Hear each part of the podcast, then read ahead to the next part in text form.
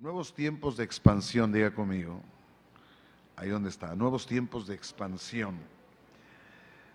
Eh, existen tres tipos, tres tipos de cristianos.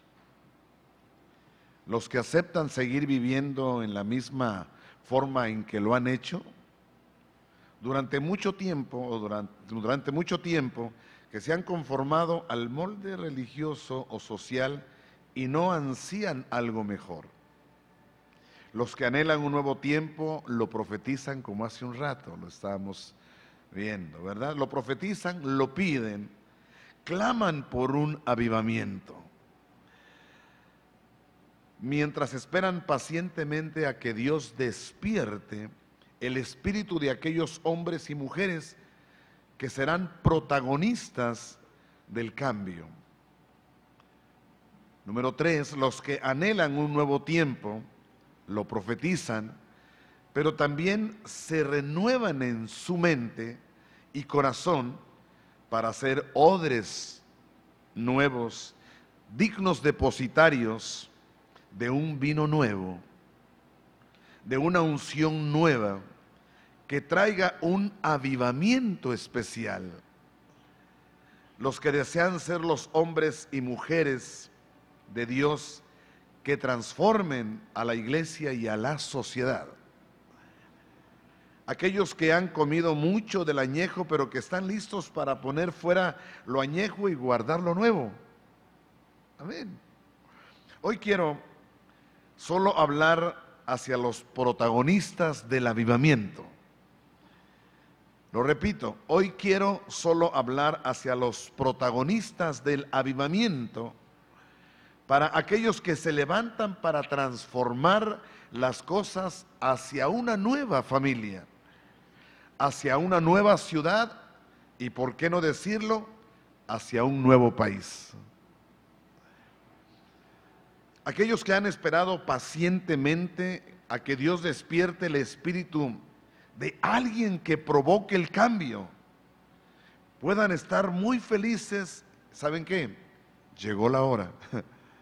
llegó la hora y, podrá, y podrás ver a muchos cuyo espíritu se ha despertado haciendo cosas extraordinarias que nunca se imaginaron.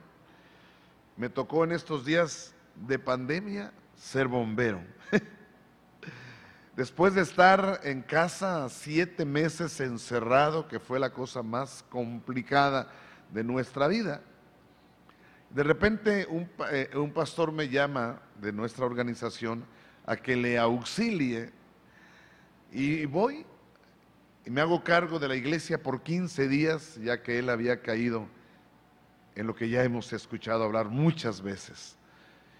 Y después digo, bueno, voy a hacer un viaje corto ya quedando por aquí y paso a, a Victoria. Y llego a Victoria y me encuentro con el pastor Martín que también estaba en la misma situación, me dijo, quiero que te hagas cargo de la iglesia. Y ahí también tenemos unos amigos, no graviando los presentes, y les marco para decirles que estoy en la ciudad y me dicen, Pastor Sandoval, qué bueno que está aquí. Queremos que se haga cargo de la iglesia. No son de nuestra organización, pero necesitamos que se haga cargo de la iglesia porque usted conoce la situación por la cual estamos pasando. Así es que esos 15 días que hice de viaje del puerto de Veracruz hacia Reynosa, hacia Miguel Alemán, Tamaulipas, se convirtieron en dos meses. En medio de esa situación complicada, Dios nos llamó para ser bomberos. Y hoy día estamos aquí en Monterrey agradeciéndole a Dios por las grandezas, por las bendiciones poderosas que Él ha hecho sobre y en nuestras vidas. Y yo estoy completamente seguro que usted es un milagro de Dios. Y que usted es uno de los protagonistas de los cuales Dios quiere usar en este tiempo. Una unción, un tiempo llegó y está aquí. Una unción extraordinaria puede ser derramada solamente en odres extraordinarios.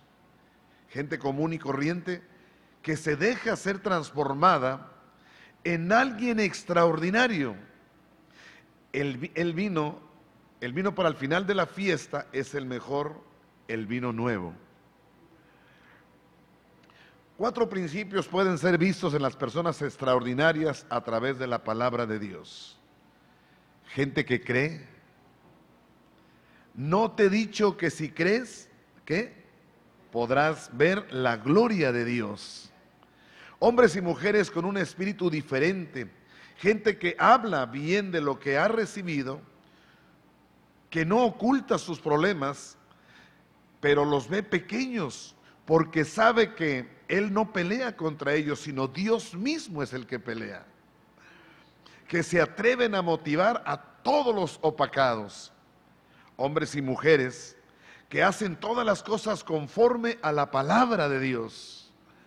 Aunque las instrucciones parezcan ridículas e ilógicas, las cosas extraordinarias resultan de hacer lo extraordinario. Hombres y mujeres que hacen todas las cosas conforme a la palabra de Dios, pero sobre todas las cosas es gente que no se pone límites. Vamos a Ezequiel capítulo 1. La gloria de Dios es en, la, en la expansión. Y quisiera que pusieran mucha atención en lo que Dios nos dice a través de la visión que dio a Ezequiel Dios le mostró unos seres extraordinarios, ¿cierto? Ezequiel capítulo 1 en adelante. Aconteció que en el año 30, en el mes cuarto, a los cinco días del mes, que estando yo en medio de los cautivos, junto al río Quebar, los cielos se abrieron y vi visión de Dios en el quinto año de la deportación del rey Joaquín, y a los cinco días del mes vino palabra de Jehová al sacerdote Ezequiel, hijo de Busín, en la tierra de los caldeos junto al río Quebar, vino ahí sobre él la mano de Jehová. Y miré y aquí venía del norte un viento tempestoso y una gran nube con un fuego envolvente y alrededor de él un resplandor y en medio del fuego algo que parecía como bronce refulgente. Y en medio de ella la figura de cuatro seres vivientes, y este era su apariencia, era, esta era su apariencia, había en ellos semejanza de hombre, cada uno tenía cuatro caras y cuatro alas, y los pies de ellos eran derechos, y la planta de sus pies como planta de pie de becerro, y centellaban a manera de bronce muy bruñido debajo de sus alas a sus cuatro lados, Tenían manos de hombres y sus caras y sus alas por, las cuatro, por los cuatro lados, con las alas se juntaban el uno al otro, no se volvían cuando andaban, sino que cada uno caminaba derecho hacia adelante. Y el aspecto de su cara era cara de hombre y cara de león, y al lado derecho de, los cuatro, de las, las cuatro caras, y cara de buey, y a la izquierda en los cuatro, asimismo había en los cuatro cara de águila, así era su cara y tenían sus alas extendidas por encima de cada uno, los cuales se juntaban y, las otras dos cubrían sus cuerpos. Y cada uno caminaba derecho hacia adelante. Y podemos continuar viendo todo, todo este, este, este pasaje, tan interesante. Pero fíjese, en medio de una visión de una gran tempestad, venía también un fuego envolvente como el que genera un hongo causado por una explosión, ¿lo han visto? Y alrededor de todo ello una gran, un gran resplandor y en medio de ella pude ver a cuatro seres vivientes en medio de una demostración impresionante de poder y gloria. Cuatro seres hacen su aparición en la tierra y vemos el tema de sus caras. Ellos podían ser vistos como hombres, pero algo excepcional había en ellos tenían cuatro facetas. Podrían verlos como hombres comunes y corrientes, pero también como leones. Por otra parte, como bueyes y también como águilas. Cuatro diferentes manifestaciones en un solo ser viviente. Ellos tenían las, las, facultades de un humano, vistos como un humano, hablaban como humano, pero tenían la personalidad de un león. Proverbios capítulo 30, versículo 30. El león fuerte entre todos los animales que no vuelve atrás por nada, sino va hacia adelante. Qué personalidad tan impresionante, una fuerza de reino que no retrocede por nada. No era un hombre común, podía verse como un hombre cualquiera, pero ante las adversidades y los problemas no respondió como el resto de los humanos. Era tal su fuerza que no volvió atrás. Y ese es el tiempo de la iglesia de no volver atrás lo que se mencionaba hace un rato. Quizás algunos se bajaron de la barca, pero muchos han permanecido fieles y vamos hacia adelante en el nombre de Cristo Jesús. Proverbios capítulo 12, versículo, Proverbios capítulo 19, versículo 12. Como rugido de cachorro de león es la ira del rey y su favor como el rocío sobre la hierba. Este ser vivo sabía muy bien su posición, reinar. Ante las acenchanzas de un fuerte rugido, pudo mantenerlas quietas y en, y en huida. Reinar es su posición no solo para defenderse, no solo para proteger a su familia o ciudad, sino para tratar, para traer el favor del cielo como un rocío sobre la tierra en plena sequedad. Así es que la gente, así es la gente excepcional que acostumbra estar dentro de la gloria de Dios como en esta noche estamos. siempre que vengo aquí me siento como Pedro. Cuando la enramada, cuando dijo, y quedémonos aquí. Pero en un rato más se abrirán la puerta y tendremos que irnos a enfrentarnos allá afuera.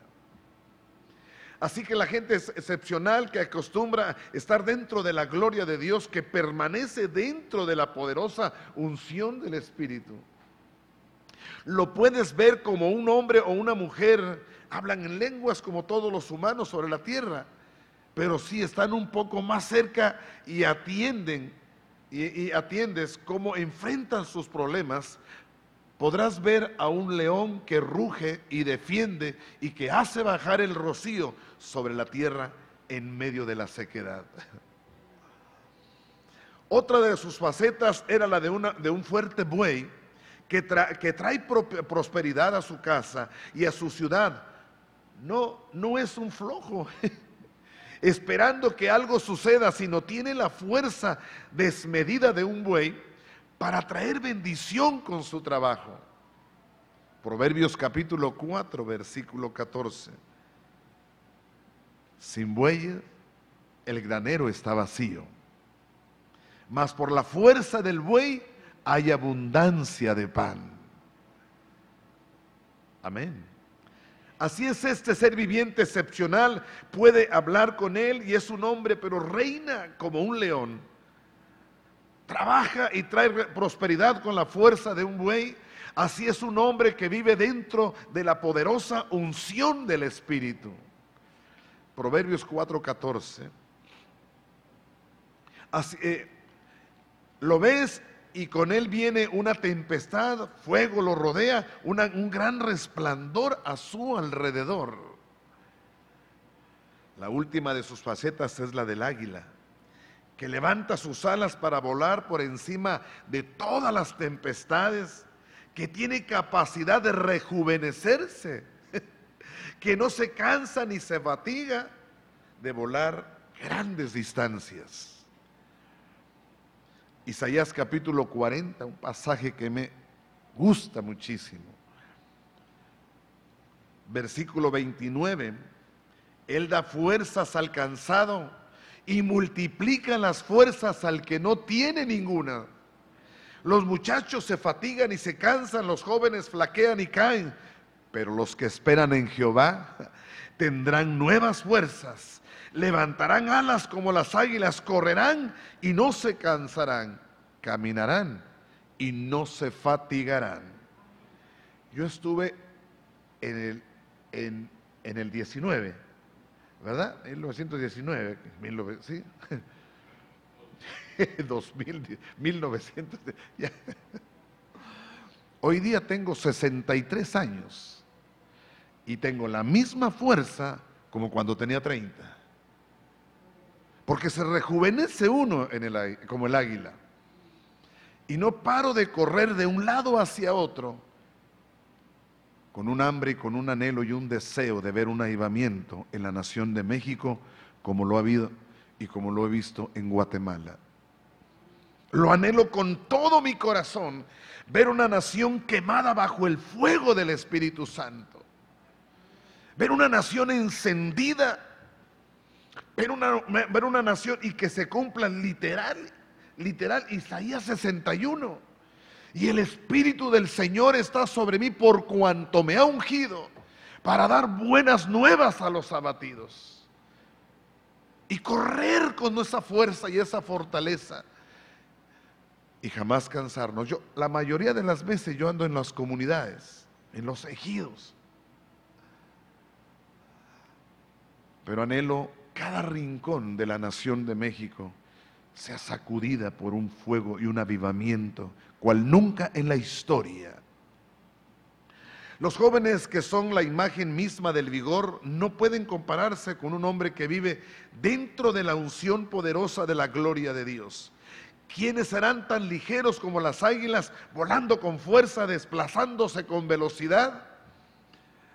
Cuatro facetas de los seres vivientes dentro de la gloria de Dios.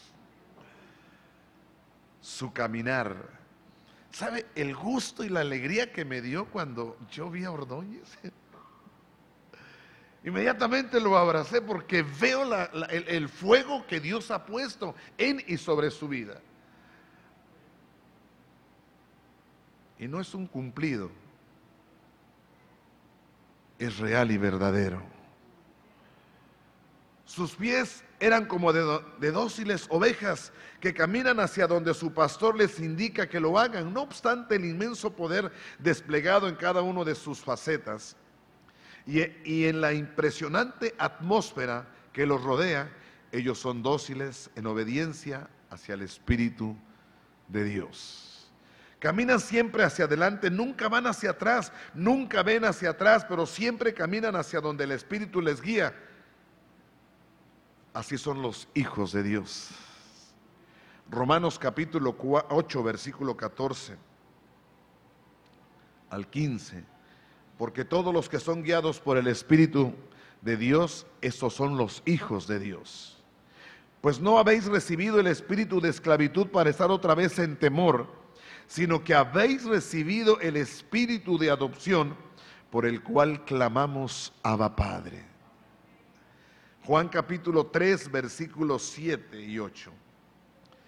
No te maravilles de que te dije, os es necesario nacer de nuevo. El viento sopla donde quiere y oye su sonido, mas ni sabe de dónde viene ni a dónde va. Así es todo aquel que es nacido del Espíritu. Al parecer el movimiento de estos extraordinarios seres vivientes es incomprensible para muchos. Tanto que echar las redes de pesca por la mañana o, verte, o, ver aceite o, verter aceite en una vasija llena a otras muchas, a otras muchas más vacías. O qué tal dar de comer a cinco, a cinco mil con dos panes y cinco peces o tal vez abrir el techo de una casa para descender a un paralítico justo enfrente donde Jesús enseñaba. ¿Quién puede entender a los ungidos de Dios? Solo los otros que son guiados por el mismo Espíritu. Estoy por terminar. Semejante, semejanza de carbones encendidos semejanza de carbones encendidos. Otra semejanza puedo ver, pudo ver el sacerdote Ezequiel, parecían carbones encendidos, tenían un calor interno que los mantenía ardiendo. No eran hombres desanimados ni mucho menos deprimidos por las circunstancias externas, sino seres vivientes que eran capaces de provocar un incendio en donde quiera que se pusieran, porque la gloria de Dios va contigo donde tú estés.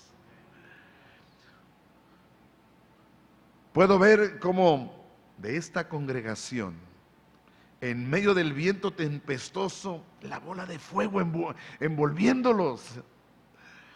del maravilloso resplandor de la gloria de Dios salen de aquí personas como carbones encendidos. El fuego del Espíritu de Dios es un poder sobrenatural que les hace hablar como con trueno la voz. Del Todopoderoso, moverse como relámpagos. Lucas capítulo 12, versículo 49 al 53. Fuego vino a echar en la tierra y quiero, si ya se ha encendido, de un bautismo tengo que ser bautizado y cómo me angustia hasta que se cumpla. ¿Pensáis que he venido para dar paz en la tierra? Os digo, no, sino disensión, porque de aquí en adelante cinco en una familia estarán divididos, tres contra dos y dos contra tres estarán divididos el padre contra el hijo, el hijo contra el padre, la madre contra la hija, la hija contra la madre, la suegra contra su nuera y la nuera contra su suegra. Esto es lo que Jesús hizo sobre la tierra. Vino a echar fuego. La tierra se prendió del fuego del Espíritu Santo el pecado empezó a ser quemado, solo puede permanecer aquello que no se consume con el fuego, lo que en verdad vale la pena, el oro, la plata, piedras preciosas, se escuchaba a través del himno. El fuego del Espíritu causa división entre las familias y las personas.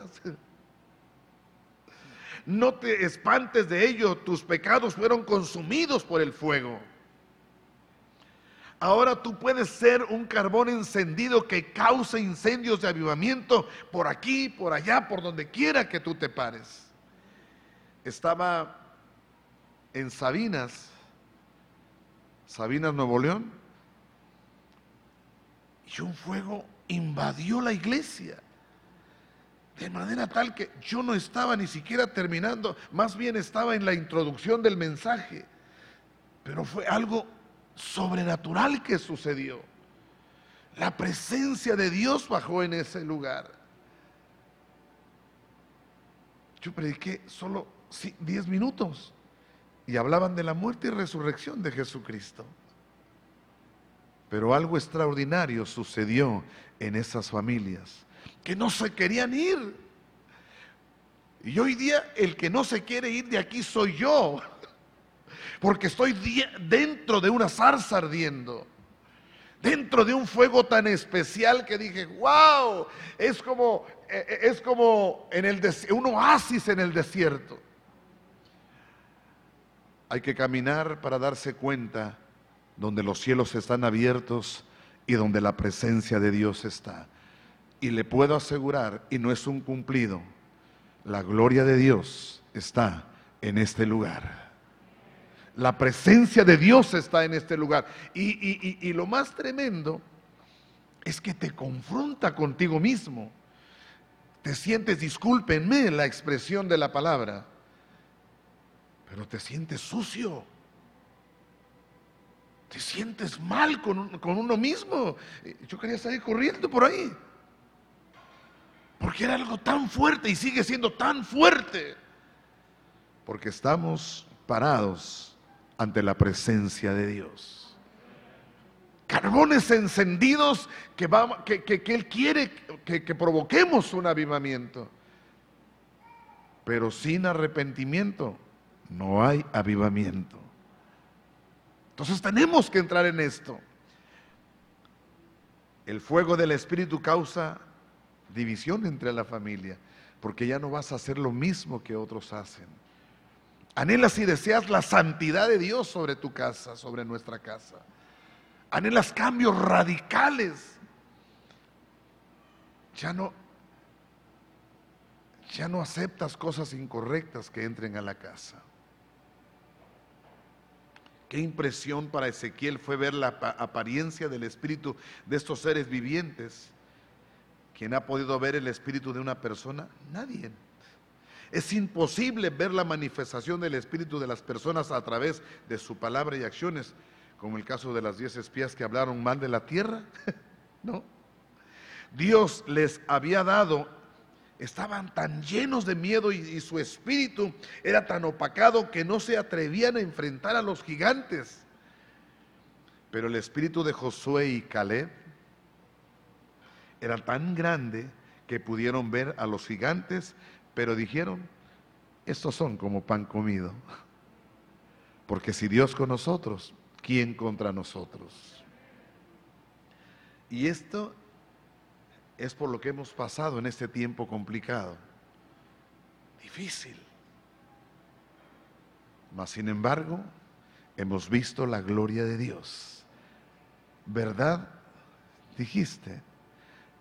En medio de esta situación complicada, hemos visto la gloria de Dios manifestada. Hemos visto el poder de Dios en nuestra mesa. Lo que ahora eran cinco pesos se convirtieron en, en 500. O sea, sorprendente. ¿Por qué? Porque volteamos nuestra mirada hacia nuestro Dios, al Rey de Reyes y Señor de Señores, al que es digno de recibir toda la gloria, toda la honra y toda la alabanza. En medio de todo esto, Dios traerá un avivamiento a la nación de México. Pero tú decides si te quedas ahí donde estás o te levantas a desechar todo lo que es incorrecto para Dios y consagrarnos cada día más para Él, para ver su gloria manifestada en el nombre de Cristo Jesús. Amén.